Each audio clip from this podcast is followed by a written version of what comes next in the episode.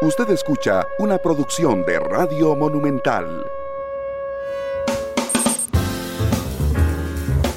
Monumental. La radio de Costa Rica. eh, son las 12 de la tarde con 5 minutos. ¿Qué tal? Muy buenas tardes. Bienvenidos a Matices, este programa que analiza los temas que son noticia en Costa Rica y en el mundo. Hoy tenemos horario especial. Eh, arrancamos ya, iremos hasta la 1.30 de la tarde porque hoy hay jornada del fútbol nacional. Aunque mañana juegue la mm, selección nacional y aunque sea fecha FIFA, resulta que aquí es tan raro que hoy tenemos fútbol nacional. Hoy jugará la liga ante Jicaral, transmisión monumental, y jugará el Club Sport Cartaginés, glorioso equipo blanquiazul contra el municipal de Pérez Heredón, también en transmisión monumental. Así es que bueno, muchas gracias por estar con nosotros.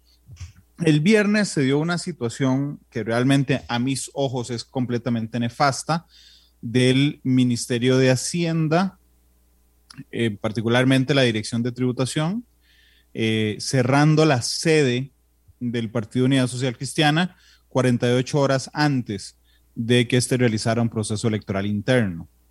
Eh, incluso el presidente de la República aceptó ayer que se trataba de un error, a, aunque él no estaba enterado. Y hoy le pedí a dos personas a las que respeto muchísimo, que nos han ayudado muchísimo a lo largo, además de toda eh, la trayectoria de Noticia Monumental, que nos acompañaran para verlos desde de, de diferentes enfoques. Uno de esos es don Belisario Solano, quien tiene un montón de sombreros que utiliza al mismo tiempo y por eso yo siempre le agradezco que esté con nosotros, porque don Belisario fue diputado, fue subjefe de fracción del Partido Unidad Social Cristiana, pero al mismo tiempo es el presidente del Colegio de Periodistas, al mismo tiempo es un destacado abogado en nuestro país. Así es que, don Belisario, bienvenido a Matices, ¿cómo le va? Muy buenas tardes, eh, Randall. Un gusto de poder saludarlo y compartir con usted y con todos nuestros queridos oyentes. Muchas gracias, don Belisario, por estar con nosotros. Y también al politólogo de la Fundación Conrad Adenauer, Sergio Araya, a quien le voy a pedir que nos hable de los alcances de eh, el proceso democrático interno de los partidos políticos como esos vehículos únicos por el cual se accede al poder. Sergio, ¿cómo estás? Bienvenido a Matices. Eh. Buenas tardes, Randall. Buenas tardes a Belisario y por supuesto a todas las personas que nos siguen, como bien decía Belisario, a través de las distintas plataformas, aquí a la orden para analizar ese tema que efectivamente a veces tal vez la gente que no está tan inmersa en esos procesos desconoce la trascendencia que tienen para la globalidad del proceso electoral, porque la mayoría de la gente está pensando solamente en las, bueno, los, los que están pensando, porque no son todos, pero están visualizando la elección únicamente el día en que acudimos a las urnas a votar para presidente o presidenta o para diputados diputadas o cuando hay elecciones municipales para las autoridades que corresponden. Pero eso es como quien dice eh, la meta, pero de aquí a esa meta hay una serie de pasos, de componentes que se tienen que seguir y que no es antojadizo, que está establecido así en el marco jurídico que nos regula como Estado de Derecho. Por eso es muy importante hablar de esa temática. Indudablemente, de hecho, si lo notan, perdón, y así se lo explico a la audiencia, es una mirada externa. No hay hoy un vocero del Partido Unidad Social Cristiana, por ejemplo, a, a quienes de alguna manera, alguna gente me decía, han, de, han vuelto mucho más dramático lo que pasó, dice alguna gente, ok, perfecto, vamos a verlo desde la visión externa. Ni tampoco está la Dirección General de Tributación, sino que vamos a verlo externamente. Saludos a Patricia Escoto, que nos saluda en Cartago, dice Viva Cartago, gracias Patricia, bien apuntada. Saludos a Joana eh, Montero, también que nos manda un saludo a los tres. Y Daniel Orozco nos da una, un comentario que además me sirve para arrancar las preguntas, porque dice, buenas tardes, ¿cómo violan la constitución ese partido condenado por estafa? Condenado por estafa. Bueno, es parte de lo que intentaremos corregir hoy, brindándole la información correcta, don Belisario. ¿Cómo es que arranca esto que pasó? Porque yo hasta donde sé, el PUS no ha sido condenado por estafa, este, como lo dice el buen amigo Daniel Orozco aquí en, Facebook. Exacto, hay que, tenemos que poner en contexto realmente lo que, lo que pasó eh, directamente con el tema de la, del Partido Unidad Social Cristiana. El partido en los años 2014-2016 contrató a una persona que prestara los servicios eh, profesionales de asesoría y era responsabilidad del partido hacer la retención del impuesto de renta correspondiente. La ley tributaria en nuestro país, en el artículo 22, en el Código de Normas y Procedimientos Tributarios, es muy clara con respecto al tema de la responsabilidad solidaria sobre las deudas líquidas y exigibles. Si bien el partido como tal no ejerce actividad económica, sí es un agente solidario de la recaudación de los impuestos del Estado. Si dentro del marco de funcionamiento que el Código Electoral le da, lo establece como un agente auxiliar de la Administración Tributaria de Costa Rica. Y cuando uno es agente auxiliar, tiene la obligación de recaudar, de retener en la base y de entregar en forma oportuna a la administración los montos que por concepto de impuestos paga, en este caso, el asesor internacional que fue contratado en su momento. Cuando eso sucedió, entonces se hizo un procedimiento, el partido en aquel momento no pagó, pues simplemente eh, no pagó en tiempo, pagaron dos días después de la fecha indicada, pero pagó, entregó. La tributación consideró que eso era un incumplimiento y que por lo tanto había que hacer un trámite administrativo sancionatorio en contra del partido. Eh, como agente recaudador, como agente responsable. El artículo 22 dice claramente, quienes adquieran del sujeto pasivo por cualquier concepto la titularidad de bienes o ejercicio de derechos son responsables solidarios por las deudas tributarias líquidas y exigibles del anterior titular, hasta por el valor de tales bienes, que eran como 7 millones de colones por ahí más o menos. Suma más, suma menos.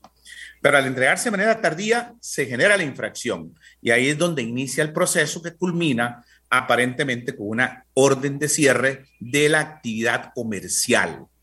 Pero aquí es donde entrará toda una discusión en el sentido de que si los partidos políticos ejercen o no ejercen actividad comercial.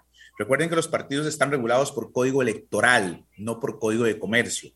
Pero si lo alcanza la ley tributaria, ¿ok? Si lo alcanza esta responsabilidad tributaria. Y es donde cae de una manera muy inoportuna, en mi opinión, una situación de este tipo, en donde ejecutan una orden de cierre eh, a dos días de un proceso electoral, en plena campaña política, con unas eh, manifestaciones o un mensaje que va más allá de lo jurídico, va, va atendiendo aspectos de orden eh, político o que podían enredarse desde el punto de vista político, como en efecto sucedió e hizo que el Tribunal Supremo de Elecciones y la misma Sala Constitucional tuvieran que reaccionar a solicitud inmediata del Partido Unidad Social Cristiana. Eso como para poner en contexto. El partido no debía nada, ya había pagado, había pagado dos días atrás, se había llevado un proceso durante cinco años para determinar si había infracción o no, y eso fue lo que ha estado en el, en el trámite del proceso administrativo hasta ahora, don Rata. Eh, don Belisario, yo el domingo estaba ahí todo tranquilamente en mi casa viendo el partido Argentina-Brasil. Bueno, Brasil-Argentina, porque era en Sao Paulo. Y lo estaba viendo en la televisión pública argentina. Y entonces veo el partido, arranca el partido cinco minutos, cuando veo un tipo que entra a los cinco minutos a decir, hey, suave, aquí vengo a detener a tres jugadores por no este, respetar las medidas anti-COVID. Y realmente la pregunta que nos hacíamos todos, incluyendo la televisión pública argentina, es por qué no lo hicieron en el camerino, ¿Por qué no lo hicieron en el hotel? Porque tenían 60 horas de estar ahí. La respuesta particularmente es una, de para robarse el show, por el papelazo. Ok. Yo me niego a pensar que los funcionarios de la Dirección de Tributación o de Hacienda vivan en otro planeta donde no se enteren de nada de lo que pasa. Y entonces se les ocurra, por arte de magia, 48 horas antes, teniendo todos los días para hacer eso, 48 horas antes de un proceso interno del que ya también nos va a hablar Sergio, ir a afectar directamente la operación de un partido político. Eh, usted que conoce ese mundo por dentro, ellos viven en otro mundo, no se dan cuenta nada, o a veces hay una intención de tributación por hacer show, hacer el papel un día que es importante para la persona contribuyente o la, o la persona jurídica contribuyente. Belisario si lo analizamos desde el punto de vista mediático como periodistas, si vemos el comportamiento de lo que ha sido la actuación de, tributación en el campo del fútbol, por ejemplo, Uno ve que en el campo de fútbol cierran el estadio de Cartago 48 horas antes, el de Limón, el Saprissa, creo que en algún momento lo habían eh, clausurado antes de, unos partidos eh, y actividades propias de la gente comercial. Ahí me parece que lo que buscan es dar un golpe de efecto, la, determinación de la, de la, Dirección de Tributación Directa, llamar la atención, hacer que todos los demás eh, puedan eh, ponerse vivos en cuanto a qué pueda estar sucediendo a partir de ahora en los procesos electorales en Costa Rica, en donde iniciamos a partir del 6 de octubre un nuevo sistema de regulación en cuanto al financiamiento, informes que hay que entregar al Tribunal Supremo de Elecciones, una em, una exigencia tributaria eh, muy amplia, muy rigurosa, y me parece que en alguna medida esto pudo haber sido una llamada de atención que intenta hacer la tributación directa diciéndole a todos los partidos, ¿ok? Estén preparados, estamos listos, tenemos las condiciones para seguir adelante contra lo que sea en cuanto al manejo de los recursos, la administración de los recursos, los recaudos de los impuestos. Recuerden que los partidos ahora van a tener que hacer muchas contrataciones, van a tener que pagar servicios profesionales, la caja del Seguro Social va a estar muy encima viendo a ver las contrataciones por servicios versus eh, funcionarios y entonces a los partidos como organizaciones es una llamada de atención importante que de alguna manera se nos hace o se les hace para que eh, eh, tengamos la casa en orden, porque de lo contrario, esto es el inicio de una acción sistemática de parte de la tributación directa con respecto a la funcionalidad de los partidos políticos, que puede tener consecuencias de cualquier otra índole, don Randall. Hombre, pero, pero una cosa es que la caja, por ejemplo, vaya a cerrar el Fello Mesa o el Ricardo Saprisa, ¿verdad? Para forzar a que hagan un arreglo de pago inmediatamente. Y otra cosa es que el partido no deba nada, como no debe nada, el Partido la Social Cristiana, y que solo vayan a darle, digamos, una reprimenda pública dos días antes eh, de eh, una gestión interna que es fundamental, Belisario. Sí, pero es que más que la, más que la reprimenda es que hay un acto sancionatorio. Ya hubo de parte de la tributación un acto sancionatorio que dicen ellos que ya está firme, que no tiene ningún ulterior recurso y van y lo ejecutan. 48 eh, horas antes de, una de las actividades más importantes de los partidos, cuando aquí eh, las cosas de la prudencia ordenan que, no era lo correcto, que no era lo adecuado, sino que más bien había que notificar ese acto sancionatorio y esperar inclusive si el partido podía recurrir, ya sea en la vía contenciosa o en la vía constitucional o en la vía del amparo. Pero no, de una vez llegan, actúan, ejecutan, paralizan e incluso van más allá. Dicen que se detiene toda actividad comercial. Y ahí es donde yo me cuestiono el tema de la actividad comercial propio del partido que está regulado por código electoral, con objetivos totalmente distintos, en donde los actos de comercio son simplemente para el cumplimiento de los objetivos políticos electorales para los cuales fue creada la organización política, don Sergio, a mí realmente el tema de los partidos políticos me preocupa enormemente, porque, como lo decía Costa Rica, eh, digamos, hay, un, hay, un, hay un requerimiento tácito para ser presidente en Costa Rica, ¿verdad? Eh, que es tener partido político. Aquí usted no puede acceder al poder si no tiene partido político. Y los partidos políticos son el vehículo, entonces el único vehículo por el cual usted accede al poder. Entonces, cuando vemos, por ejemplo, la encuesta del CIEP, ¿verdad? Y nos damos cuenta que la gente está súper preocupada de lo que está pasando súper preocupada porque quiere participar en política, pero realmente no tiene idea por quién votar. Y cuando usted le pregunta que cuáles son los partidos en contienda, citan dos en promedio. O sea, es decir, hay muy poca identificación con los únicos vehículos. Es como que usted quiera ir todos los días, como que yo desde, desde, Tres Ríos venga a trabajar a la radio todos los días, no tenga carro, vengo en bus y no tenga idea cuáles son las líneas que pasan por aquí todos los días. Es un desastre para, para, para venir. Cuando yo creo que en los procesos cuando se arranca la campaña electoral, deberíamos tener, vamos a ver qué está pasando por aquí. Ya, deberíamos tener un resguardo, deberíamos tener a los partidos como una cajita de cristal ahí intocables para que avance el proceso democrático este, de manera ordenada, Sergio. Sí, bueno, vamos a, comenzar por esto último. Eh, ciertamente, como decía Randall, los partidos por la constitución política que nos rige y por la ley electoral son eh, los que ejercen lo que se llama el monopolio de la representación política, que en términos concretos es lo que mencionaste. Es decir, solamente un partido político es el vehículo a través del cual una persona puede aspirar a ejercer un cargo que es de elección popular, sea nacional, sea local, para comenzar. Eso no significa que el sistema de partidos nuestro esté lleno de vulnerabilidades, ese es otro tema, ¿verdad? Eh, cuando se diseñó esto, se supuso de que los partidos políticos eran justamente el ente por excelencia para ejercer ese, ese monopolio de la representación política, porque son organizaciones cuyo fin, ya lo dijo Belisario, eh, es el de alcanzar el poder político. Y son de libre asociación, es decir, nadie está obligado a pertenecer a un partido político, por ende tampoco nadie está obligado a permanecer en un partido político, sino que en teoría la gente se asocia voluntariamente en una agrupación de esta naturaleza con la que en teoría debería de tener un común denominador, ya sea una visión de país concreta, una doctrina que compartan, intereses específicos.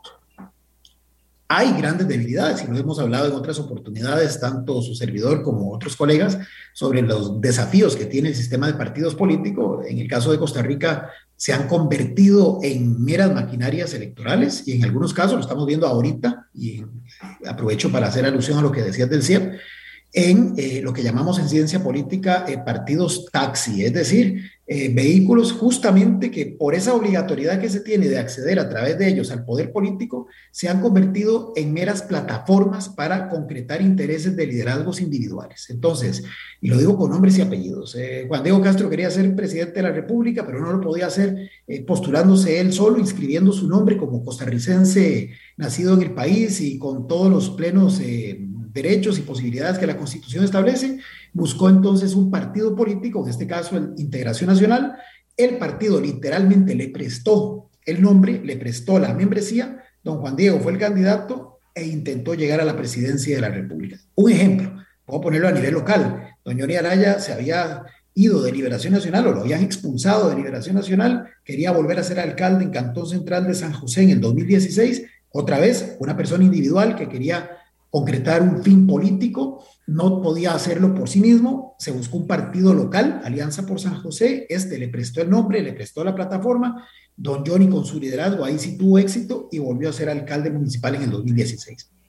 Ahora bien, el problema que tienen los partidos políticos es que nuestra legislación, y esta es una apreciación personal, busca que sean organizaciones, si bien es cierto, como señalé, voluntarias y de libre asociación, que sean organizaciones permanentes, que se vayan fortaleciendo con el devenir del tiempo, que sean estructuras con doctrina, con visión de país. Por eso cuando en la ley un partido político se va a inscribir, no es simplemente que yo llego y digo, aquí está el partido de Sergio Araya y la Organización Pro Democracia de Costa Rica. No, sino que tengo que cumplir con una serie de requisitos que están estipulados en la legislación, desde crear una estructura básica, básica, que en este caso es estrictamente territorial.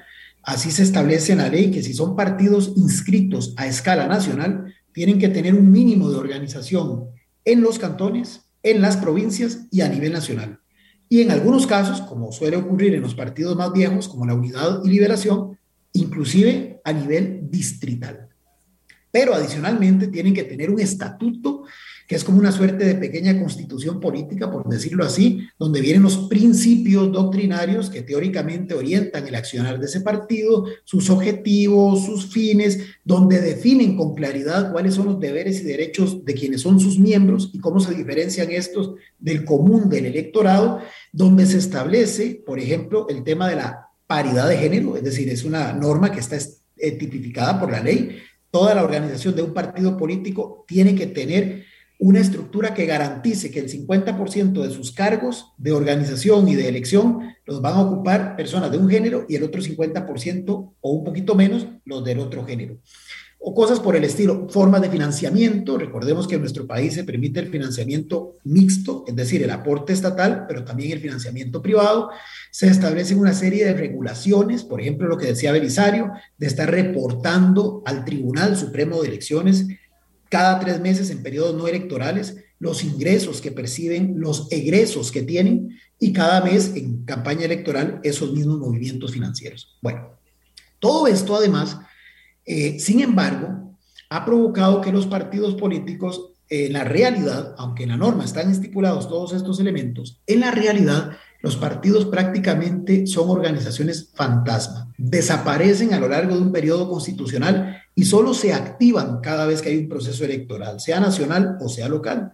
Por eso la gente no sabe los nombres de los partidos ni conoce siquiera cuáles son los liderazgos de esos partidos, menos ahora que los liderazgos van y vienen en una suerte de sistema eh, gaseoso, ¿verdad? Donde hoy tenemos que hace tres o cuatro meses un precandidato de un partido político que pierde esa convención interna quedando en un segundo lugar, al mes y medio termina siendo designado candidato presidencial por otra fuerza política.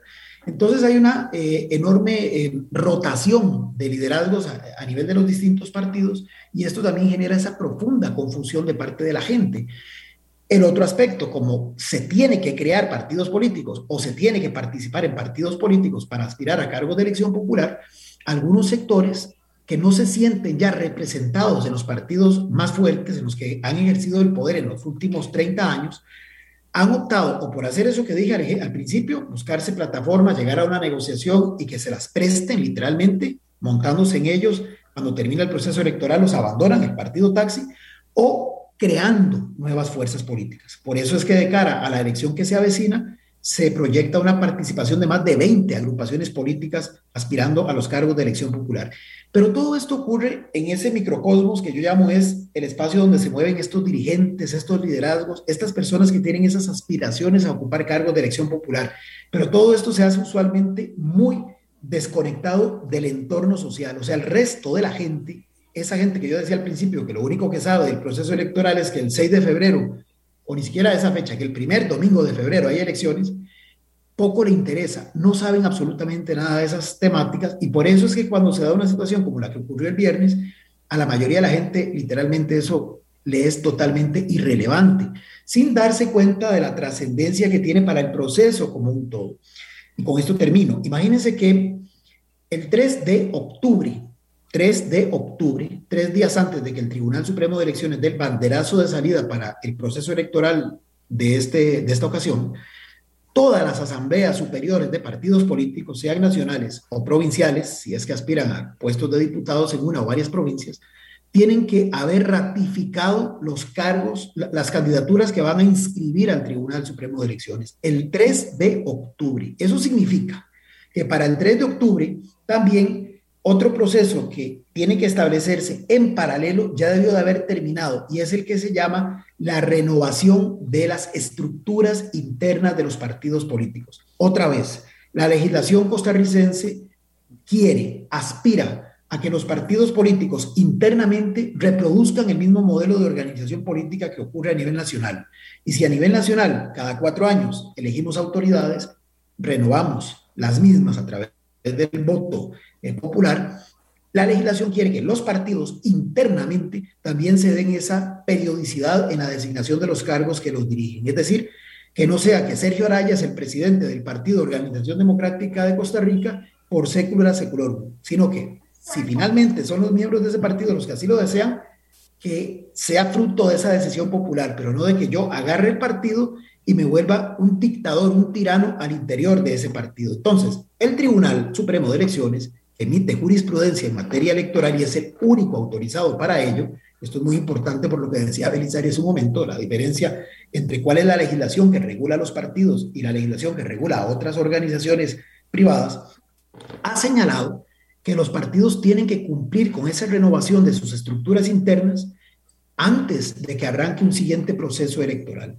Entonces, en lo que estaba la unidad y está liberación y están otras fuerzas políticas, que eso usualmente a nivel mediático no se conoce tanto, es, por un lado, sí, escogiendo quiénes van a ser sus candidatos a la presidencia, vicepresidencia, diputaciones, pero por el otro lado, están renovando esas estructuras internas, que en un caso como el de la Unidad Social Cristiana, Liberación Nacional, Acción Ciudadana, partidos de carácter nacional, tienen que renovar desde cantón, provincia y nación. Por eso es que el domingo eh, pasado, en la Unidad Social Cristiana tenía programadas unas llamadas asambleas de provincia. ¿Qué es eso? Brevemente, justamente la renovación de los comités ejecutivos y de los delegados a esas asambleas, a esas provincias, que a su vez son delegados en nombre de, ese partido, en nombre de la respectiva provincia, en el órgano superior que se llama Asamblea Nacional. Entonces, e imagínense que es esa Asamblea Nacional la que el 3 de octubre, a más tardar, tiene que ratificar los nombres de los candidatos a los puestos de elección popular. Entonces, no sé si se logra establecer la conexión que estoy tratando de hacer. Es decir, no es simplemente que si no les permiten hacer la asamblea de provincia, parte sin novedad. No, es que si no hay asambleas de provincia, si en esas asambleas de provincia no se eligen los delegados a la Asamblea Nacional, esa Asamblea Nacional ya renovada no puede entrar en vigencia y por tanto no puede cumplir con ese requisito legal de ratificar las candidaturas que ese partido político quiere presentar de cara a los comicios del 2022. Entonces, sí, era un tema sensible porque iba a repercutir, inclusive si no se hubieran desarrollado eh, o se hubieran desarrollado tardíamente, en la posibilidad de un partido político, en este caso la unidad, pudo haber sido cualquiera otro, de poder participar activamente en el proceso electoral 2022. Sí, Belisario, la, la ley en general le da algún, alguna cobertura especial a los partidos políticos durante este periodo, porque por ejemplo, hay un simbolismo que a mí siempre me ha llamado mucho la atención y que creo que lo valoramos poco, pero cuando se convoca a elecciones nacionales, el ministro de Seguridad va a una actividad en el Tribunal Supremo de Elecciones donde le entrega el eh, mando de la fuerza pública al Tribunal de Elecciones. Y todo el mundo dice, qué lindo, qué chivo, ahora qué bonito, bueno, ya nos vamos para la casa. Bueno, resulta que eso tiene una, tiene una, un significado muy importante. Es quienes tienen las armas, la fuerza pública, quedan a la orden del Tribunal Supremo de Elecciones para que el, Poder Ejecutivo garantice de alguna manera la pulcritud eh, del proceso electoral de quien lo va a sustituir en el cargo. Eso no se ve en otros países, por ejemplo, en Argentina, donde el Tribunal de Elecciones lo maneja el propio Poder Ejecutivo, es el Ministerio de Interior el que controla las elecciones. Aquí no, aquí hay un desplazamiento completo del Poder Ejecutivo. Este, ¿La ley le da algún resguardo a los partidos en este proceso donde, insisto, son, aunque no lo veamos con tanta claridad, el elemento fundamental de la permanencia, de la, alternabilidad de poder en Costa Rica? A ver, ese es un acto simbólico muy importante en donde el poder ejecutivo pasa del poder de control, de autoridad, a la presidencia del Tribunal Supremo de Elecciones. Don Carlos Alvarado va a entregar la voz de mando de, entre comillas, el ejército costarricense, la, fuerza pública, para que quede entonces ahora sí en manos del poder electoral toda la acción de control y ejecución de, eh, de este proceso que se avecina, para garantizar lo que usted señalaba, la pulcritud, la transparencia, el manejo correcto, adecuado y que eh, se eviten circunstancias que puedan afectar, condicionar o determinar un resultado electoral. Y la fuerza pública se pone a las órdenes del tribunal. El tribunal ejerce control absoluto. Y sí, hay una serie de regulaciones que se establecen para los partidos políticos en proceso electoral y fuera del proceso electoral.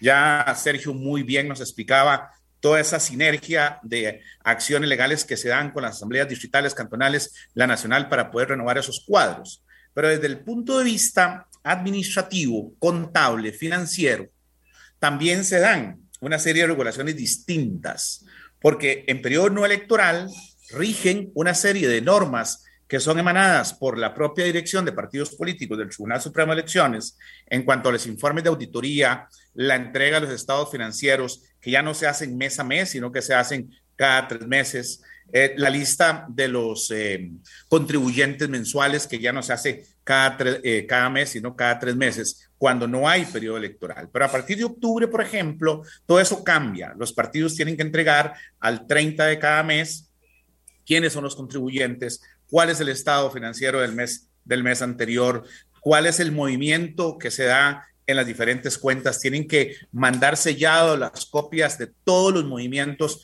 habidos y por haber en las cuentas corrientes o de ahorros que, que los partidos puedan tener. Y entonces hay como una mayor fiscalización, un mayor control pero ese control lo ejerce el Tribunal Supremo de Elecciones. Tiene todo un aparato, tiene todo un sistema de dirección de control de partidos políticos que hace inclusive que de ahí puedan eh, emitir directamente acciones eh, de carácter penal y de carácter tributario, inclusive. Si ahí se determinan cosas que son graves, ahí van perfectamente a detonar esas irregularidades y se abre el, el, aparato jurisdiccional costarricense para actuar en contra de la agrupación política, como ya hemos tenido casos de condenas en el PAC, como hemos tenido casos de condenas en el movimiento libertario, entre otros, ¿verdad? Pero también tiene el, la responsabilidad el, Tribunal Supremo de Elecciones de respetar la normativa, y lo dice muy bien en, la, en el voto del viernes el tribunal, que sin perjuicio de lo que se diga en la, legislación eh, de, normas tributarias. Actúen de la siguiente manera. Es decir, no deja sin efecto la norma tributaria. La norma tributaria se mantiene. Por lo tanto, los partidos políticos, los comités ejecutivos provinciales y nacionales tienen responsabilidad legal y tienen que cumplir porque pueden estar incurriendo en infracciones administrativas que son sancionables precisamente por la tributación directa, con solamente faltar al deber de cuidado, dice el artículo 71, por ejemplo. Ahí se pueden perfectamente dar una serie de aspectos que son eh, ya sancionables, solo faltar al deber de cuidado. Y establece la norma del 72 que son los responsables las, los administradores, los directores, los albaceas, los curadores y las demás personas físicas involucradas, es decir, le hace los miembros del Comité Ejecutivo Provincial, miembros del Comité Ejecutivo Nacional de los partidos políticos. Y toda esta normativa los va alcanzando, los va alcanzando y hace entonces que entre, entre lo que sería eh, octubre 3, cuando finalice el proceso electoral, la normativa que rige a los partidos es sumamente sensible. Es decir, está por encima las actuaciones, las regulaciones del tribunal y puede perfectamente estar por encima el poder de persecución que pudiera tener la administración tributaria con el tema de la carga impositiva y con el cumplimiento de las funciones que como sujeto responsable tiene a la hora de hacer esos actos o contratos en donde debe implicar responsabilidad solidaria con los impuestos a cobrar o a retener en la base, Randall. Sí, Fredo Soto nos dice en Facebook que mm, como de costumbre hicimos una tormenta en un vaso de agua. Eh, hoy me lo dijeron a mí también, que es que el PUSC había exagerado en drama lo que había pasado. A mí realmente y sinceramente no me parece. Eh, Sergio, ¿qué le, ¿vos qué crees? ¿El, el PUSC hizo una tormenta en un vaso de agua, serio? Eh, me parece que no, porque inclusive es valioso recordar que hubo eh, manifestaciones solidarias de otras agrupaciones políticas, es decir, eh, recordemos el pronunciamiento del comité del directorio político de Liberación Nacional, del presidente del otro partido, Costa Rica Justa, inclusive manifestaciones de otras organizaciones, inclusive candidatos de otros grupos que van a ser contendores de esta agrupación en las elecciones pero entendiendo justamente lo contrario, con todo el respeto a lo que plantea don, Sigfredo aquí, o, a quien en su momento te lo planteó a, vos en privado, no es, digamos, una tormenta en un vaso de agua, es que hay implicaciones que pueden repercutir en la dinámica del proceso electoral. Y es que, vamos a ver, justamente el, el constituyente del 49, cuando crea el Tribunal Supremo de Elecciones, que es una profundización de un tribunal que ya había sido creado en el gobierno de Teodoro Picado, pero que tenía ciertas carencias, ciertas limitaciones. Recordemos que todavía el Congreso era el que ratificaba los resultados de la, de la elección. Entonces, eh, ya con la reforma y con la promulgación de la Constitución que hoy nos rige, se le da justamente al Poder Electoral una independencia que, bien lo mencionaste, no es usual en otros países. En Argentina, lo mencionaste, en Europa no es usual, es más, la figura del Tribunal Supremo de Elecciones es algo más de esta zona del mundo y de otros países que lo están comenzando a emular, pero que tenga este rango constitucional son pocos los países que lo tienen. Y esto no es gratuito, es porque justamente la pureza del sufragio, que además fue el factor que desencadenó el conflicto de 1948, es uno de los bienes que tiene más apreciada la sociedad costarricense. Lo decía a propósito del CIEP, otro estudio, no este, de cómo hay tres elementos eh, que hacen parte de lo que llamaríamos la identidad nacional. Y uno de ellos es la paz, el tema ambiental y otro es el tema justamente de la, de la pureza en el sufragio. Nosotros estamos acostumbrados a decir, dentro de nuestro país y más allá de nuestras fronteras, el proceso electoral costarricense, lo único incierto es cuál es el resultado final, pero que lo demás tiene que estar muy claro porque existe un organismo y leyes precisas que así lo establecen. Entonces, estos temas que parecen irrelevantes, que si bien es cierto, pueden tener una fundamentación en otras eh, aristas de la ley, que ya lo mencionaba Belisario, tratándose de temas tan sensibles en medio de un proceso que ya está prácticamente en función, porque repito, la campaña electoral formal arranca el 6 de octubre, ciertamente, pero para llegar a ella hay toda una serie de procesos que están regulados por la ley electoral que no arrancan un día antes del 6 de octubre, que vienen prácticamente desde inicios de este año. Entonces, no es posible que en aras de cumplir otro tipo de procedimiento administrativo, que es muy importante, no lo voy a negar, pero pueda eh, socavar, pueda poner en riesgo el funcionamiento normal de esa maquinaria que está establecida en la legislación electoral. Y es que reitero, no quítenle el nombre al partido, pudo haber sido cualquiera. Es decir, aquí de lo que se trata es que si el proceso que arrancó de renovación de sus estructuras se corta por razones ajenas a la misma dinámica del partido respectivamente, sí se puede entender como una injerencia, como una interferencia que puede atentar contra el involucramiento efectivo de esa agrupación política en el proceso electoral final. Acabo de decir, si no hay asambleas de provincia que elijan sus delegados a la Asamblea Nacional y luego esa Asamblea Nacional de cualquier partido político, no se integra, no se juramenta y no puede ratificar los candidatos a los puestos de elección popular en la fecha preestablecida en el cronograma electoral, simplemente ese partido no puede participar. Y bien lo dijiste, aunque la gente esté desconectada de ellos, siguen siendo el vehículo a través del cual se accede al poder político. Esto estaría impidiéndole a una agrupación política que voluntariamente quiere participar y quiere tratar de ser representación política de un segmento del electorado que finalmente nos vaya a apoyar, les estaría impidiendo que participen. Voy a ir más allá y van a decir que estoy exagerando, quizá, yo respeto esas tesis, pero muchos de los que hoy están sin posibilidad de participar en los comicios de noviembre en Nicaragua, no fue al estilo de los años 70, que llegaron el ejército y los agarraron y se los llevaron y los este, eh, ultimaron o los desaparecieron, como pasaba en Chile. No, no, ahora es un poco más elegante el asunto. Si usted revisa, hay procedimientos, hay normas, hay inclusive leyes que pueden ser injustas, que ese es otro tema, ahí Belisario es el experto, pero que fueron aprobadas por la Asamblea Nicaragüense, sobre las que se fundamenta el actuar del régimen de Ortega y Murillo. Es decir, no es que,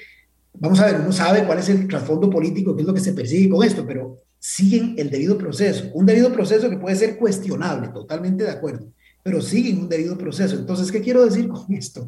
Que este, estas normas que aparentemente pueden ser inofensivas en el sentido de que no buscan alterar la dinámica de un proceso electoral, pueden, voy a tratar de ser aquí muy benevolente, eh, tal vez sin pretenderlo, pero pueden terminar repercutiendo en ese proceso electoral. No es gratuito que el presidente haya reconocido que fue un error y que no debió de haberse hecho.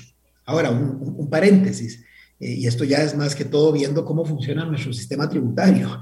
Esto ocurrió en el 2016, si mi memoria no me falla, según lo que leí.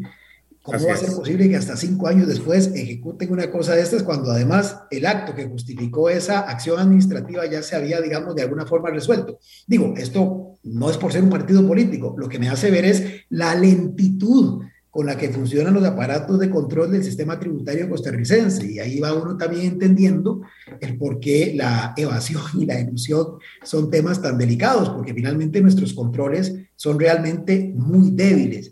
Y paradójicamente que se activen 48 horas antes de que un partido va a tener un proceso de estos, infelizmente o genera una clara confirmación de que son muy lentos y bastante engorrosos los trámites, lo que ya en sí es cuestionable, o que hay alguna acción ahí deliberada de querer perjudicar, que eso es doblemente cuestionable. Y pensando en eso último, es que las otras fuerzas políticas reaccionaron en forma solidaria apoyando al Partido Unidad e inclusive entiendo hubo pronunciamientos de organizaciones internacionales, porque visto desde afuera, sin el apasionamiento de estar aquí adentro, repito, se puede comparar con lo que estamos observando ha pasado en los últimos meses en Nicaragua, sin pretender ser alarmista, sin pretender llevarlo a ese nivel. Nada más digo que las apariencias perfectamente pueden desde afuera llegar a concluir que hay toda una acción deliberada para interferir en el proceso electoral, que no es esa el móvil real. Enhorabuena, esperemos que no lo sea. Este es un país de derecho y esperamos que todas sus autoridades sigan siendo respetuosas del Estado de Derecho que nos ha diferenciado de otras partes. Digamos que fue un error, como fue un desafortunado consejo el que emitió en su momento el ministro Salas a pedido, ahí sí hay que reconocer, del Comité Ejecutivo de Liberación, cuando les dijo si era conveniente o no hacer el proceso de distritales de esa agrupación política, y él consideró técnicamente que no era lo más apropiado. Bueno, recuerden también toda la polémica que se suscitó, que lo obligó al ministro a tener que desdecirse. Bueno, son detalles que en un proceso electoral tienen que cuidarse y repito, tratándose de uno de los temas que están más afincados en el imaginario social, como es el respeto al sufragio y a todo lo que hay alrededor del sufragio. Sí, pero, pero vamos a ver, a mí me llama la atención y quisiera eh, preguntarle a Belisario también, dos cosas fundamentales que nos ha dicho Sergio para profundizar en esas. Una es, y aquí también en, Facebook lo dicen, que es que el desconocimiento del papel de los partidos políticos nos da la percepción de que esto sea una tormenta en un vaso de agua, pero es lo normal, la gran mayoría de la ciudadanía no tenemos interés en estos temas, dice este Edgardo en, en Facebook. Pero además, Ojalá sea un error, efectivamente, Belisario, pero en, el resto de países de América Latina, como lo señalaba Sergio, se viste de legalidad estas decisiones para interferir en la democracia, ¿verdad? Entonces, vemos cómo eh, en Venezuela, por ejemplo, a través de un voto de la sala de lo constitucional, eh, se permitió la reelección continua en ese momento de Hugo Chávez, como a través de una decisión de la Asamblea Nacional, se dejó, eh, perdón, del Consejo Nacional Electoral, se quitaron tres diputados indígenas venezolanos para que la oposición no tuviera control absoluto, como en Nicaragua se abren causas por lavado de dinero, etcétera, a eh, todos los opositores. Es decir, todos entendemos que ahora la moda es resguardar o, tapar con elementos legales persecuciones democráticas. Eh, ¿Cómo lo ves vos en, en estos dos niveles? El desconocimiento público, que no ve esto grave, y además eh, el revestimiento de legalidad que hay en América Latina sobre los golpes a la democracia. Sí, eh, Randall y, Sergio, voy a, voy a hablar desde dos puntos de vista aquí como para cerrar el capítulo de, del tema de la administración, en donde yo sí considero que fue un gravísimo error de la, de la administración tributaria, lo hecho el día viernes y la puesta en peligro hacia la institucionalidad democrática costarricense porque el mismo artículo 74 del Código de Normas y Procedimientos Tributarios dice que el derecho a aplicar las sanciones prescribe en cuatro años contado a partir del, día siguiente en que se cometió la infracción. Y la última infracción fue en el 2016. Y por lo tanto ya estaba totalmente prescrito, que eso es parte de las alegaciones. Entonces, que, que, que fue inoportuno, fue inoportuno que es un peligro para la democracia costarricense ese acto, sí, en mi opinión es un peligro. Eh, estamos viendo en Nicaragua cómo a la gente de Chamorro le abrieron ahora una serie de procedimientos y lo sacaron del ring solamente por un tema tributario en relación a una ONG, a una ONG con la que estaban participando, que habían supuestas dudas de manejos en cuanto a dineros, etcétera. Y eso hace que prácticamente ese partido quedó fuera. Igual a tres, cuatro candidatos más se les abrieron causas de investigación en relación a la legitimidad de los dineros y de las relaciones y los objetivos que esos candidatos tenían para viajar a Estados Unidos y en virtud de eso empezaron a buscarle esos pequeños detalles financieros que permitieron de sacarlos completamente del campo del, proceso electoral de, noviembre. Y pensar que en Costa Rica, a escasos 30 días de, de que los partidos políticos cierren ese proceso, finalicen los procesos internos, meter un bazucazo en esa línea genera sin duda alguna una, una, un golpe muy fuerte a la institucionalidad electoral y democrática de nuestro país. Eso desde el punto de vista personal lo señalo.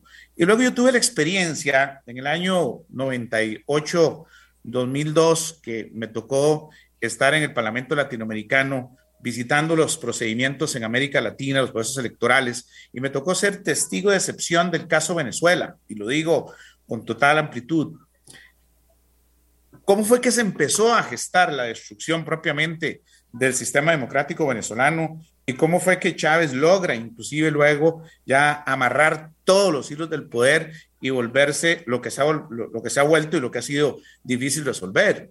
Que por pequeños detalles que se van buscando a cada uno de los dirigentes de los diferentes partidos, se fue minando esa credibilidad, se fue estableciendo una serie de, em, de una lepra colectiva que iba eh, desnaturalizando la capacidad de las agrupaciones políticas para sostenerse como instituciones, como instituciones para enfrentar el, régimen que se estaba imponiendo, al punto de altos dirigentes metidos en cárcel, al punto de altos dirigentes detenidos de manera arbitraria y sacados completamente del espectro político. Guaidó no ha sido eh, masacrado, no ha sido trabajado en la forma que fue trabajado el anterior eh, eh, dirigente venezolano, simplemente por la presión internacional fue por la intervención de los organismos internacionales, por el reconocimiento que hubo de las eh, oportuno de las, de las ONGs y de los diferentes estados que dieron un reconocimiento. Y eso limitó a ese poder autoritario. Y eso es lo que nosotros como costarricenses no podemos permitir en Costa Rica. Bajo ninguna circunstancia podemos dar pie a este tipo de errores. Los eh, funcionarios públicos que tienen posiciones de poder tienen que entender que la prudencia marca cuando uno tiene esa posición de poder y que no es posible estar actuando en funciones de efectos, de efectos, de, de, de que hoy juega esa prisa y le cierro el estadio. El domingo tiene la unidad, eh, la, la, la asamblea y le cierro el, ¿cómo se llama? Le, cierro la oportunidad de la asamblea. O estaban el domingo en, la, en las convenciones de liberación y habían operativos por todo lado eh, tratando de buscar cuáles eran las pulgas para impedir los procesos internos.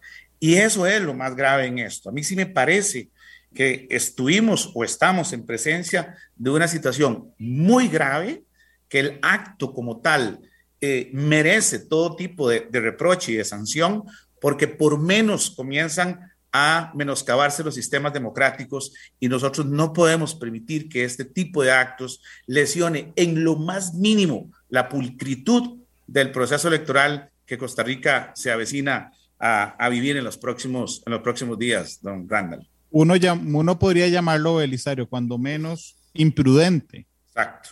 Lo que pasa es que creo que con la explicación que ustedes nos dan ahora, el término imprudente es adecuado, pero es muy corto. O sea, a, lo que me refiero es que es un error grave, eh, como le acaba de señalar eh, Belisario. La aceptación del presidente de la República, Belisario, de que se cometió un error y advirtiendo además que él no lo sabía y que además su ministro no lo sabía, que, que creo que es muy común que, que no lo sepa, no creo porque tenga que saber todas las actuaciones de la Dirección de Tributación. ¿Te parece que calma las aguas, regresa eh, el orden al proceso electoral o no es suficiente? En mi opinión. Eh, acaba de señalar algo muy cierto, es decir, nuestro Estado, si bien es cierto, eh, tanto la Constitución como la Ley General de Administración Pública le confiere al jefe de Estado y de gobierno el ser el responsable último de todas las acciones y, y decisiones que se generen de las entidades que están bajo su, bajo su, su supervisión, y en asocio con el ministro del ramo eh, lo específico de cada una de las carteras, en la práctica sabemos que hay cosas que son de, de, de, de corte administrativo del uso diario que difícilmente van a, a, a, conocer y en eso estoy completamente claro y le pudo haber ocurrido a este como a otros presidentes. Eh, y de hecho, la, la, la, justificación que muchas veces se esgrime para, para escudarse y para disimular ciertas, ciertas cosas cuando son cosas puntuales, y aquí aclaro, eh, si es una situación ya sistemática, si es una cuestión que comienza a darse en forma muy recurrente, uno sí ya podría inferir que el tema escala los niveles de decisión y que no es una cuestión estrictamente ni inercial, fruto de un procedimiento que arrancó como cualquiera otro, o aún no siéndolo así, habiendo sido adoptado por lo que llamamos los bandos medios, en este caso el director de tributación directa.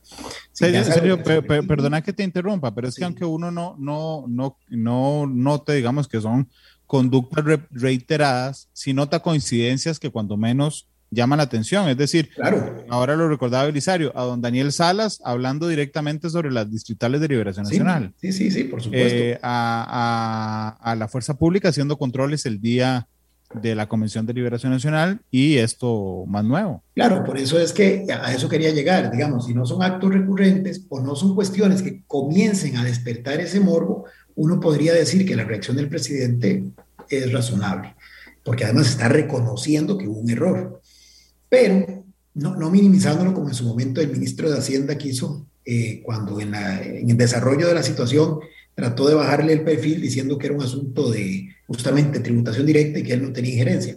No, creo que hay que reconocer, hay un poco de responsabilidad política que asumir y me parece que hasta ahí estuvo bien, sí es un acto aislado.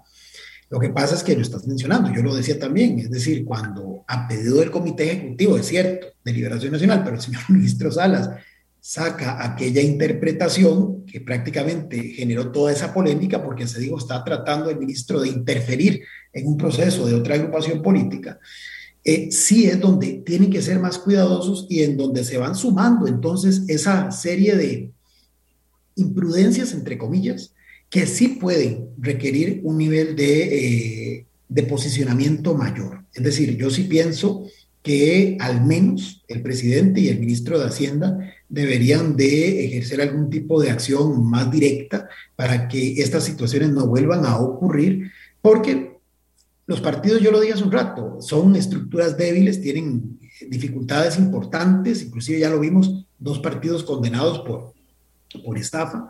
Entonces, bien podría ser que situaciones como esta puedan volverse a, repetir en el, en, el, en el, futuro inmediato o se puedan utilizar como excusa para volver a tratar de interferir en la dinámica de un proceso electoral. Y entonces sí hay que sentar una suerte como de, eh, vamos a plantearlo así, como de jurisprudencia. Es decir, hay que establecer, ahora que está tan en moda la palabra, protocolos de actuación, entendiendo que no es que van a estar por encima del bien y del mal, no es que van a ser agrupaciones, perdón, organizaciones a las que los diferentes marcos legales no les van a caer, no les van a cubrir, no los van a regular, pero que sí requiere un abordaje y un tratamiento distinto por las implicaciones que tiene el seguir un proceso similar a como si fuera una organización de carácter comercial o una empresa a la que simplemente se le puso el candado porque no cumplió con sus obligaciones tributarias. Esto además sin entrar a analizar ya por el fondo lo de este caso en específico, que como bien dijo Belisario, inclusive parece que hasta podría estar prescrito. Bueno, eso ya será lo contencioso administrativo y la sala constitucional los que lo determinen cuando resuelvan por el fondo los recursos que interpuso el Partido Unidad. Pero desde el punto de vista político electoral, sí creo que quedarse con fue un error y parte sin novedad por los antecedentes que hemos estado observando, no es lo más aconsejable. Y no es lo más aconsejable para un gobierno que no puede, vos lo decías hace un rato, Randall, no puede aducir que vive en otro planeta, que no está al tanto de lo que circula en el imaginario social. Y es que, como sin razón, y yo no voy aquí a entrar a discutir las valoraciones de las personas, son muy de respeto cada una de ellas, pero se ha ido construyendo una imagen de que este es un gobierno que tiene ciertos comportamientos que algunos tildan de no democráticos. Entonces, bueno, consciente seguramente, señor presidente, de que no quiere pasar a la historia como un presidente no democrático, debe de salvaguardar no solamente el, el señorío de la figura de la presidencia de la República, sino también su propia imagen, para que cuando termine su administración no quede como que ha intentado a través de diferentes escenarios conculcar el Estado de Derecho. Yo creo que es un demócrata, no tengo por qué dudarlo, pero él necesita reforzar eso mostrando con acciones concretas su compromiso ineludible con la democracia, justamente para revertir ese cuestionamiento que en algunos sectores ha ido generalizándose y que con acciones como estas, aunque no haya sido esa la intención, le da cierta suerte de legitimidad a los que creen de esa forma.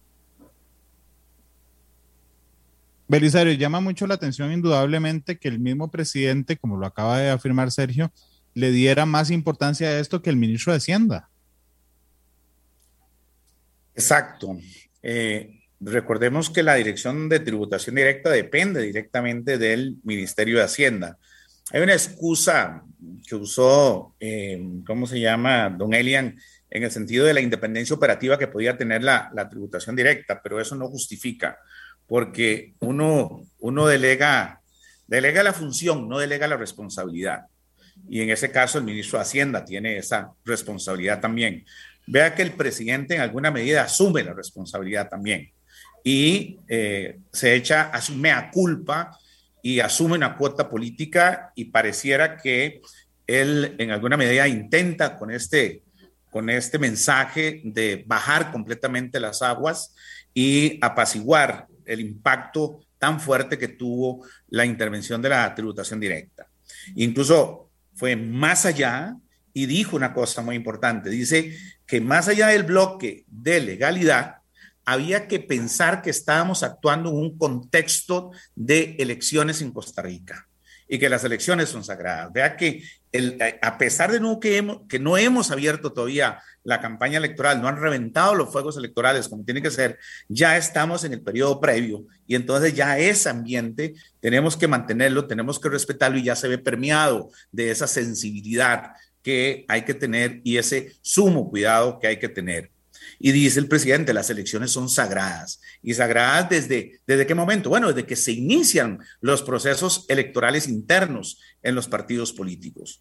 Por eso, este, el presidente me parece que sale a tratar de detener un poco el impacto que se estaba viniendo, alega que no fue informado por sus eh, inferiores jerárquicos y que lo sorprendió realmente, pero esto es simplemente una eh, una, una situación eh, que permite generar toda una reflexión al interior del sistema democrático costarricense y el gobierno debe poner las barbas en remojo para que una situación como estas no ocurra ahora que estamos viviendo en el tema de pandemia. Vamos a tener unas elecciones totalmente atípicas en donde vamos a tener que ver el control y el poder, y aquí Sergio y Randall será seguro motivo de otra discusión, otro programa, de cómo va a poder equilibrarse la acción de la fuerza que tiene el Ministerio de, Salud. Una con dos, creo que se le fue la conexión a, a Belisario, porque vos me seguís oyendo bien, ¿verdad, Sergio? Sí, sí, te escucho bien. Sí, él se les estancó la imagen. Aquí mientras regresa Belisario, aquí la... ahí está, Belisario, ya, ya, nada, es que te perdimos 40 segundos. Ah, ok, ok, perdón. Que, que les decía que lo interesante va a ser ahora, en el contexto de la, en el contexto de la, el gran problema que yo puedo ver es los poderes de salud al ministerio y al ministro de salud versus los poderes constitucionales que se le otorgan al Tribunal Supremo de Elecciones. Y hasta dónde va a ser ese colapso de poderes o esa línea de acción en el cual quién se pone a disposición de quién. Y en mi opinión, va a tener que ponerse en disposición del tribunal el Ministerio de Salud, no a la inversa, como pareciera que ha venido siendo hasta ahora en los procesos internos de los partidos. ¿Quién resuelve ese conflicto de competencia en caso de que exista?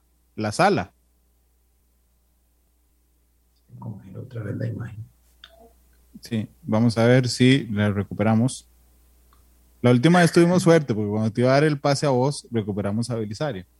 Em, esa es una muy buena eh, interrogante, porque inclusive mientras entra Belisario, para hacer un poco de... Ah, bueno, ahí está otra vez. No, no, está medio congelado. Eh, haciendo un poco de, visión prospectiva. Eh, por ejemplo, una cosa en la que ya el tribunal debe de estar pensando es en emitir jurisprudencia porque, por ejemplo, este, en el año 2002, recordemos en las elecciones municipales, las primeras que se hicieron para elegir de manera popular al alcalde municipal, tras la reforma al código eh, municipal, en diciembre se hacían esas elecciones, las de Limón y Turrialba no se pudieron hacer en la fecha convenida, hubo que hacerlas en enero o febrero por las lamentables inundaciones que suelen darse en esa parte del país en esa época del año. Bueno, fueron procesos que íntegros tuvieron que correrse. Eso fue inédito, porque del 49 para la fecha, ningún proceso que arrancaba formalmente se suspendía bajo ningún concepto, sino hasta las 18 horas de cierre de las urnas del día de las elecciones. Pero entiendo, entiendo porque había hablado con don Héctor yo eh, recientemente que esto no se puede, porque porque, porque es un proceso íntegro en todo el país. Exactamente, entonces hay que ir sentando, hay que ir visualizando escenarios, es decir, bueno, hay países en donde se han desarrollado los procesos sin ninguna dificultad, a pesar de que han estado en pandemia. Pero sí me parece, lo que decía Belisario, tiene que haber una articulación de esfuerzos muy fuerte, porque nunca en la historia, efectivamente, salvo ese caso, y porque fueron elecciones que eran elecciones en sí mismas, por decirlo así, porque solo afectaban a los cantones específicos, este, del 49 a la fecha no ha habido ninguna interrupción del proceso electoral y eso es una realidad que no podemos soslayar. Entonces son aspectos que hay que ir visualizando porque eh, no sabemos cómo va a seguir evolucionando esto. Estamos en un proceso en el que un día nos dan noticias positivas, al día siguiente se nos pone la situación cuesta para arriba. Entonces sí es muy importante prever, porque la elección nacional no puede, no puede evitarse, digo, no puede posponerse. Eso está establecido en la constitución política, ni siquiera es una normativa interna, ni siquiera es una ley de la República. Entonces, es una cosa muy delicada que, eh, lo que dice Belisario, temas como estos hay que irlos desde ya anticipando, porque, repito, en nuestro país, y eso ha sido la norma, eh, lo único incierto es el resultado electoral lo que las urnas indiquen. Lo demás todo tiene que estar claramente preestablecido para tranquilidad de los propios actores que intervienen, de la ciudadanía y de la sociedad en su conjunto. Y un último detalle, eh, eso de la importancia de cómo el presidente tiene que ser ferviente defensor de la democracia. Esto trascendió. Yo dije, hubo hasta un comunicado de una organización internacional. Es decir, eso es, si lo queremos ver en términos estrictamente mediáticos, mala publicidad para el país. No es posible que hacia afuera se nos esté comenzando a homologar con lo que está pasando, por ejemplo, en Nicaragua. Entonces sí era importante del presidente una acción enérgica y yo sí creo que eh, internamente en el Ministerio de Hacienda tienen que asumirse los, los, los mecanismos sancionatorios requeridos, porque si fue un error únicamente, y esperemos que así sea, es un error que no puede volver a ocurrir por las implicaciones que tiene más allá, como bien dice Belisario, del bloque de legalidad propiamente dicho. Claro, que Belisario, perdón, cuando se nos cortó la, la señal, la pregunta era, ¿quién define ese choque de competencias, ese conflicto de competencias? Que posiblemente iría a sala constitucional, pero ya sala constitucional ha dicho de manera reiteradísima que todo lo que tenga que ver con el poder electoral compete al Tribunal Electoral al Tribunal Supremo de Elecciones. Entonces, para mí, la sala va a lavarse las manos fácilmente diciendo, ahora sí, vaya usted tribunal. Y yo quiero ver a don Luis Antonio Sobrado y a todos los magistrados teniendo que echarse ese pulso con don Daniel y con todas las autoridades del Ministerio de Salud en unas circunstancias en donde el personal del Ministerio de Salud está técnicamente quemado, está exhausto, está agotado, con recursos agotados, diciéndolo ellos mismos ahora y viviéndolo yo mismo ahorita en la experiencia que estoy viviendo y viendo las dificultades que tiene el sistema para reaccionar. ¿Y cómo va a ser ahorita en los próximos 22 días en donde va a tener ejercer un control absoluto de todos los partidos, permitir suavizar o tolerar que no haya ningún paso en falso por parte del Ministerio de Salud para impedirle a cualquier agrupación política cumplir en tiempo lo que por constitución y por cronograma del tribunal tenga que darse. Entonces, aquí este tema me, salta a una gran preocupación y, hace que sea como, como el punto de, análisis para lo que vaya a pasar en los próximos días, porque eh, el Tribunal Supremo de Elecciones tiene que autorizar, yo calculo que son más de 150 asambleas de lo que faltan a realizarse. Imagínense que el, que el, que el Ministerio de Salud intente controlar o fiscalizar todo eso. Con uno solo que venga a generar un chaspín que impida ese juego democrático, ahí estaríamos entonces en gravísimos problemas en, en lo que es este cierre del mes de septiembre, Randall. Bueno, es decir, que en la actividad de octubre, en lugar de pasarle el mando de la fuerza pública al Poder Ejecutivo al Tribunal Supremo de Elecciones, podría pasarle el mando del Ministerio de Salud debería. sí, sí, debería. De todos. De aquí está el de la Comisión de Emergencias, aquí está el de la Caja, porque realmente en el contexto en el que vivimos es el que puede intervenir de una manera directa, sea al propio o no con el desarrollo de, los, de, los, de, las elecciones nacionales.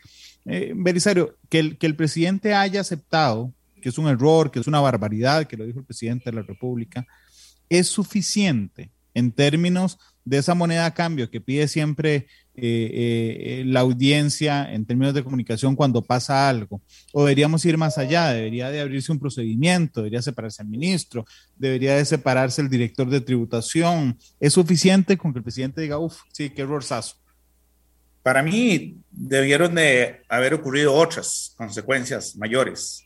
Sí, debió de haberse dado un desplazamiento de, de las personas que emitieron esa orden. Eh, eso en otras latitudes eh, por menos se hace, porque hay una responsabilidad política. Eh, esto afectó seriamente la imagen del gobierno de la República, la imagen de Costa Rica como tal, como bien lo decía Sergio ahora, y no puede quedarse en una aceptación de culpas.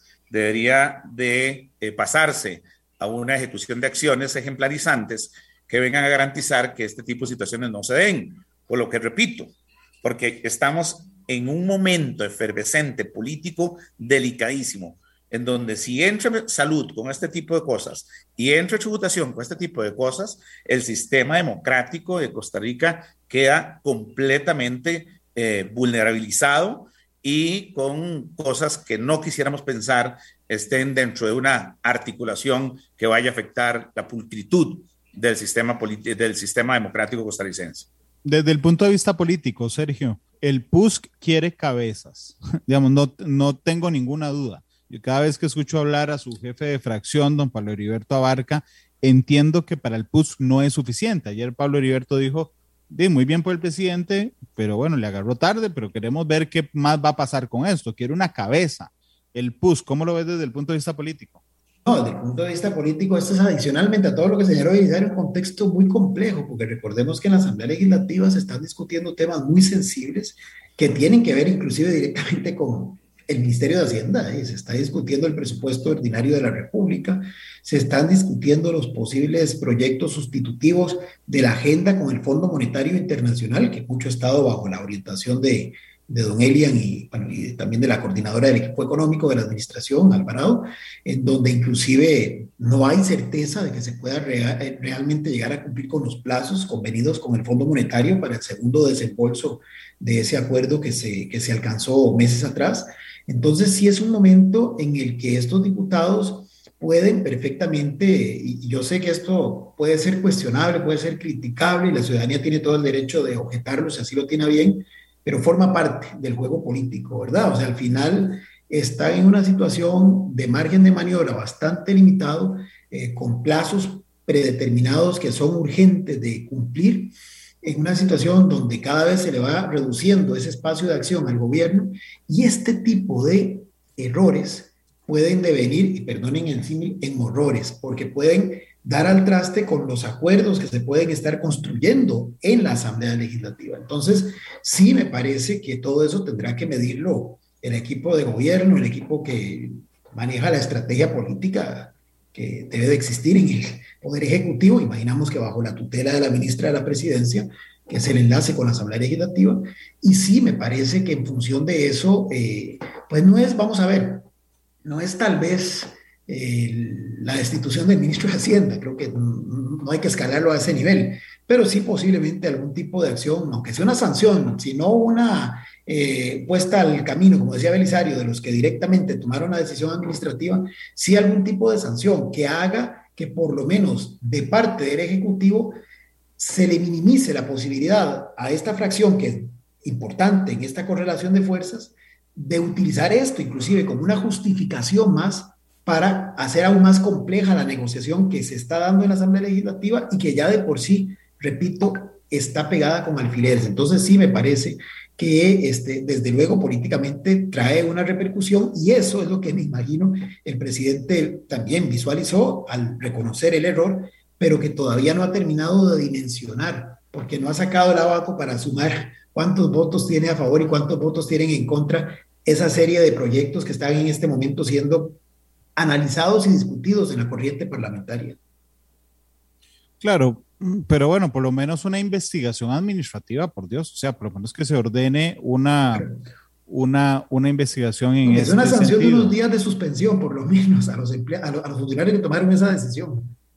Belisario, ¿cómo lo ves vos desde el punto de vista político? Porque mm, vamos a ver, efectivamente podría complicar la discusión, pero me parece también que el PUSC tiene la oportunidad, la oportunidad de generar todavía más conocimiento de doña Linet a través de un escándalo que le ha regalado gratis el, el, gobierno de la República, Belisario. Claro, claro, si ya vamos a verlo ahora desde el punto de vista político. Me parece que es una beta de oro que se encuentra el Partido Unidad, que le puede sacar mucho provecho político, sin duda alguna, porque el atropello que sufre permite generar una posición de suma energía en defensa de la institucionalidad democrática y de la trayectoria y trascendencia de los partidos políticos en Costa Rica. Y esto lo puede sostener en el, en el, en el tiempo de la discusión de la opinión pública durante todos estos días.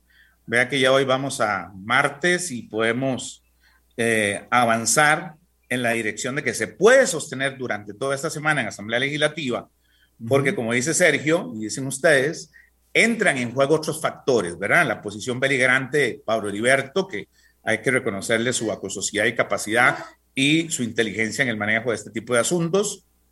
El gobierno tiene necesariamente que pagar ese costo político al máximo y no va a poder reclamar mucho porque sabe que depende de sus votos y de ese juego en la Asamblea Legislativa para poder eh, conformar los acuerdos con el Fondo Monetario Internacional o con eh, empleo público o con los otros proyectos que eventualmente tienen el tapete, ¿verdad?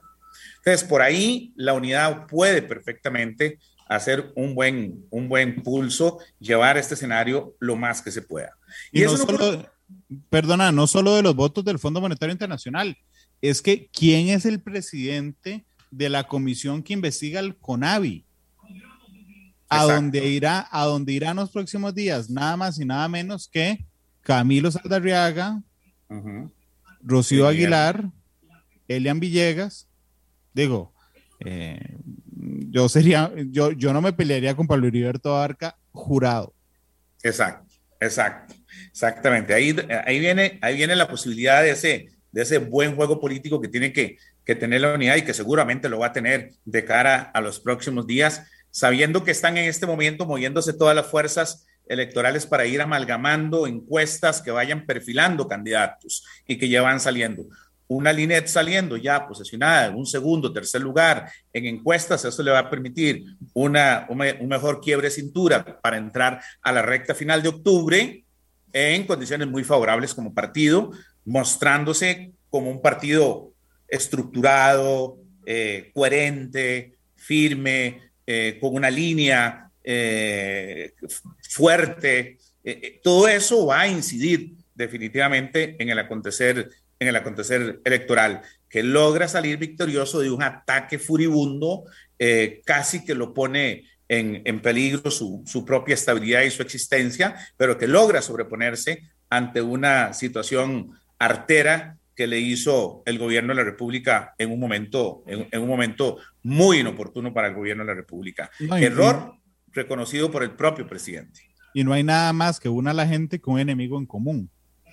Eh, pero bueno, es la una con 18. Permítanme ir a una, pausa, a una pausa comercial. Regresamos minuto y minuto para despedirnos. Vayan eh, pensando en una canción para, para, para retirarnos. Eh, la puerta negra no, porque es muy quemada ya, que está cerrada con tres candados. Una con 18. Nos vamos a la pausa, ya regresamos con más de matices.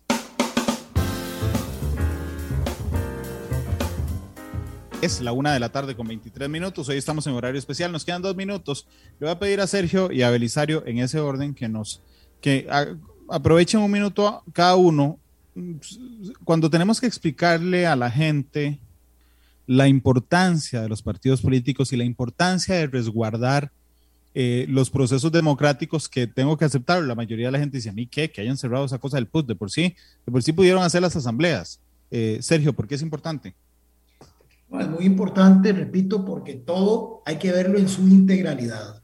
Es decir, al ser los partidos por hoy, los mecanismos a través de los cuales se accede al poder político, los únicos, todo lo que ocurre al interior de los partidos es importante para el funcionamiento del proceso, para el cumplimiento de las etapas del proceso e inclusive como ciudadanos deberíamos de preocuparnos porque es en este momento en el que los partidos están definiendo cuáles van a ser esos candidatos por los que luego nos van a pedir que votemos el 6 de febrero.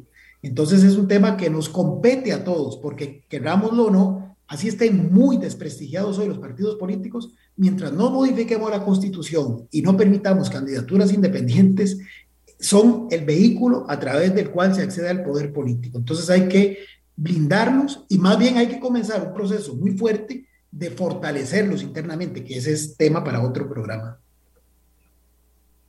Belisario. La democracia costarricense se sustenta en un sistema en el que nos regimos por partidos políticos, que son instituciones reguladas por el Código Electoral, que son los mecanismos para acceder, como dice Sergio, al poder y a partir de ahí hacer que se vacíe, que se complemente, que se llene el sistema normativo costarricense violentar la institucionalidad de un partido político, lesionar, lacerar, poner en duda una, una organización política en pleno proceso de reconformación electoral de cara a un proceso, es atentar contra la democracia, es atentar contra la historia, contra la constitución, contra el legado de nuestros abuelos y tatarabuelos. Por eso hace bien el presidente de la República de reconocer el gravísimo error cometido la torpeza y la necesidad de que este tipo de asuntos no se vuelvan a repetir, porque tenemos que tener claro que las elecciones en Costa Rica son sagradas. Es la una con 26. Sergio, muchas gracias por acompañarnos. Con todo gusto, ha sido un placer. Belisario, muchas gracias por acompañarnos. Encantado, la orden, don Randall. Este programa fue una producción de Radio Monumental.